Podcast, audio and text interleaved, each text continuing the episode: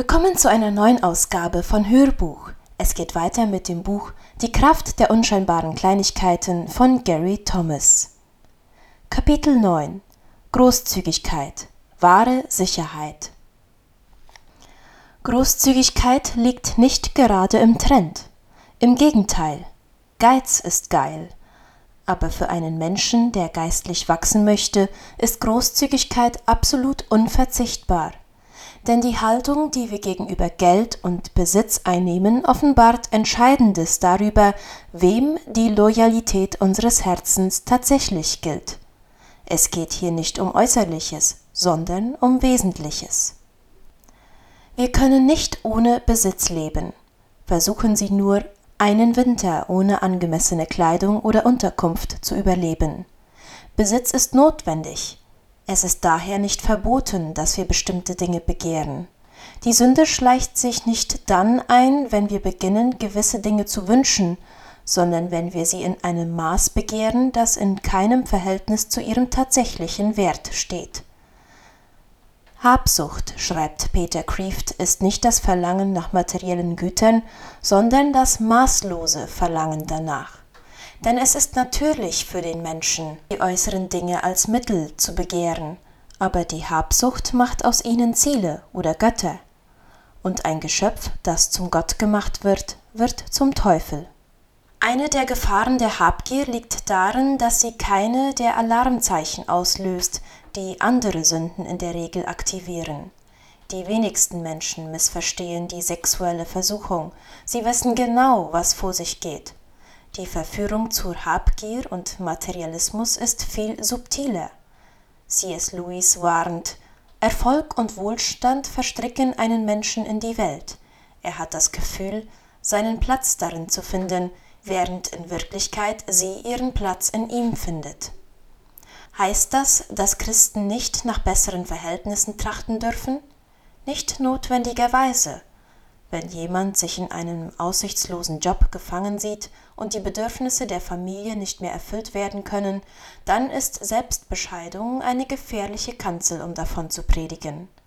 Andererseits welche Freiheit gewinnt man, wenn man sich von einem Lohnsklaven in einen Gefangenen eines Luxusautos oder einen Diener einer Riesenhypothek verwandelt? Wir bewegen uns hier auf einem sehr schmalen Grat. Reife erfordert, dass jeder Erwachsene verantwortlich mit Geld und Besitz umgeht. Aber die materiellen Güter warten nur darauf, dass ein Platz in unserem Herzen frei wird, um ihren unrechtmäßigen Anspruch darauf zu erheben. Wo gibt es Freiheit für den Glaubenden? Was schützt uns vor diesem Anspruch? Es ist die Grundhaltung der Großzügigkeit. Der Zug des Geldes. Spielen Sie Lotto?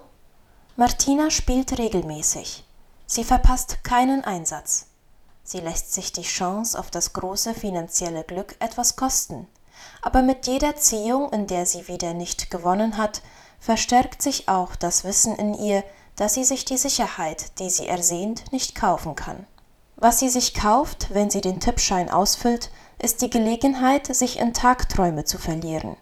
Für anderthalb Tage bis zur Ziehung kann sie wieder in ihrem Traum leben, was sie alles mit dem Geld anfangen wird, wie sich ihr Leben ändern wird, vielleicht sogar, wie viel Gutes sie damit tun kann. Aber mit der Bekanntgabe der Lottozahlen wird der Traum verblassen, bis zur nächsten Woche. Na und, mögen Sie sagen, das ist doch nur ein Spiel, es schadet doch nicht. Wirklich nicht? Die Stunden, die Martina damit verbringt, sich aus der Realität hinwegzuträumen, sind völlig vertan. Und zudem hat sie eine Unzufriedenheit in ihre Seele gepflanzt, die sie mit der Gegenwart hadern lässt, ohne aber einen realistischen Versuch zu machen, ihre Situation zu verändern. Gott möchte Martina ihr Leben zurückgeben. Erfüllte Stunden statt Fantasien und Tagträume. Er möchte uns alle befreien von der Herrschaft des Geldes, von der Tyrannerei unserer Besitztümer. Die Grundhaltung der Großzügigkeit stellt sich unserer Urangst entgegen, der Angst, wir werden nicht genug haben. Weniges ist so typisch für den Menschen wie das Streben nach Besitz, und wenige Handlungen sind so sehr vom Geist Gottes erfüllt, wie der freiwillige Verzicht auf diesen Besitz. Vielleicht haben sich die Wüstenväter in diesem Punkt geirrt. Sie gingen völlig mittellos in die Einsamkeit, ohne Schuhe, manchmal sogar ohne Kleidung. Sollte da der Materialismus nicht ausgeschlossen sein? Aber da liegt der Irrtum. In der Wüste kann man zwar nichts erwerben, aber man kann auch nichts verschenken. Wollen Sie Ihr Leben zurück? Der Weg zur Erfüllung besteht darin, dass wir Gefäße für das großzügige Herz Gottes werden und von unserem Wohlstand und unserer Substanz an andere abgeben. Gott hat die Welt nicht als Glücksrad geschaffen, bei dem einige gewinnen und andere leer ausgehen, je nachdem, wie der Zufall es will. Und die Weise, in der wir als Menschen Erfüllung finden, nach der Grundregel geschaffen, geben macht glücklicher als nehmen. Vergleiche Apostelgeschichte 20, Vers 35. Gott hat uns so geschaffen. Er sagt, wenn du dein Leben zurück willst, dann verschenke es. Es scheint unlogisch, aber es ist wahr. Wollen Sie Ihr Leben zurück? Dann geben Sie es Gott. Wollen Sie Zufriedenheit? Lernen Sie, Ihr Geld weise zu verschenken. Loslassen lernen. Um das zu tun, müssen wir uns von der falschen Sicherheit und unserem falschen Stolz auf unser Eigentum trennen, zu dem Besitz uns immer wieder verleitet. Erinnern wir uns immer wieder daran, Geld kann uns keine Zufriedenheit und Lebenserfüllung erkaufen. Viel wahrscheinlicher wird es uns Langeweile erkaufen. Erinnern wir uns an die Gefahren des Reichtums. Paulus schreibt, wie oft erliegen Menschen, die um jeden Preis reich werden wollen, den Versuchungen des Teufels, wie oft verfangen sie sich in seinen Netzen. Solche unsinnigen und schädlichen Wünsche stürzen die Menschen in den Untergang und ins Verderben, denn alles Böse wächst aus der Habgier. Schon so mancher ist in ihr verfallen und hat dadurch seinen Glauben verloren. Wie viel Not und Leid hätte er sich ersparen können. Siehe 1. Timotheus 6, Vers 9 und 10. Es geht nicht nur darum, dass wir die falschen und flüchtigen Sicherheiten loslassen, sondern darum, dass wir uns umso mehr an das halten, was wirklich beständig ist. Lernen wir es, von der Ewigkeit her zu denken. Sich mit der Wirklichkeit der Ewigkeit vertraut zu machen, ist ein wunderbares Gegenmittel gegen das Seelengift des Materialismus. Erleben wir die innere Freude des Gebens, diese Freude wächst uns dann zu, wenn wir die Haltung Jesu einnehmen, der uns sagt, umsonst habt ihr's empfangen, umsonst gebt es auch. Matthäus 10, Vers 8.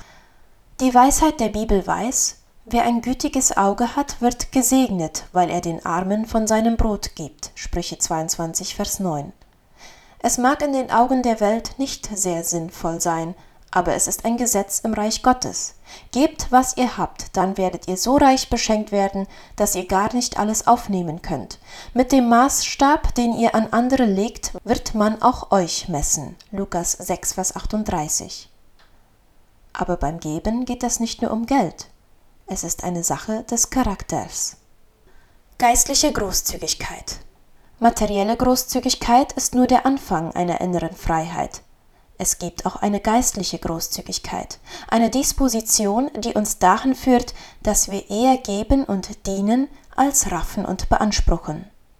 Der Geist Jesu drängt uns zum Dienen, und er erfüllt unser Herz mit der Freude, die aus dem selbstlosen Geben erwächst. Es ist beschämend, das zuzugeben, aber als ich anfing zu predigen und in den Gemeinden als Referent aufzutreten, litt ich unter der sogenannten Krankheit des kleinen Mannes. Ich redete, weil ich den Applaus brauchte. Meine Predigtvorbereitung unterschied sich, moralisch gesehen, nicht sehr von dem eitlen Herausputzen, das manche Menschen brauchen, damit sie die Öffentlichkeit beeindrucken können. Der Wandel, der sich diesbezüglich in mir vollzog, ist Folge einer göttlichen Herausforderung. Vor einigen Jahren betete ich für eine bestimmte Veranstaltung, und ich hatte den Eindruck, Gott sagte mir, ich solle die Menschen, zu denen ich reden sollte, einfach lieben.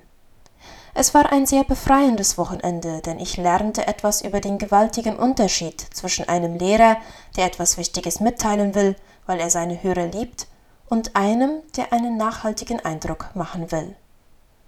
Wie steht das mit Ihnen? Wenn Sie am Sonntagmorgen in die Kirche kommen, sind Sie gekommen, um zu geben oder um zu empfangen? Wenn Sie nach der Arbeit nach Hause kommen, erwarten Sie, dass die Familie die Wagenburg um Sie herum baut, oder beten Sie, wie es ein Freund von mir tut, Herr, gib mir die Kraft, dass ich ganz für meine Frau und für meine Kinder da sein kann. Wenn es Ihnen darum geht, zu empfangen, werden Sie die meiste Zeit Ihres Lebens enttäuscht sein. Wir leben in einer Welt, die viel zu sehr mit sich selbst beschäftigt ist, um noch Aufmerksamkeit für andere übrig zu haben. Wenn es Ihr Ziel ist zu geben, wenn es Ihnen Freude macht, andere zu ermutigen, dann wird es Ihnen nie an Erfüllung fehlen. Es wird immer genug Gelegenheiten zum Geben geben.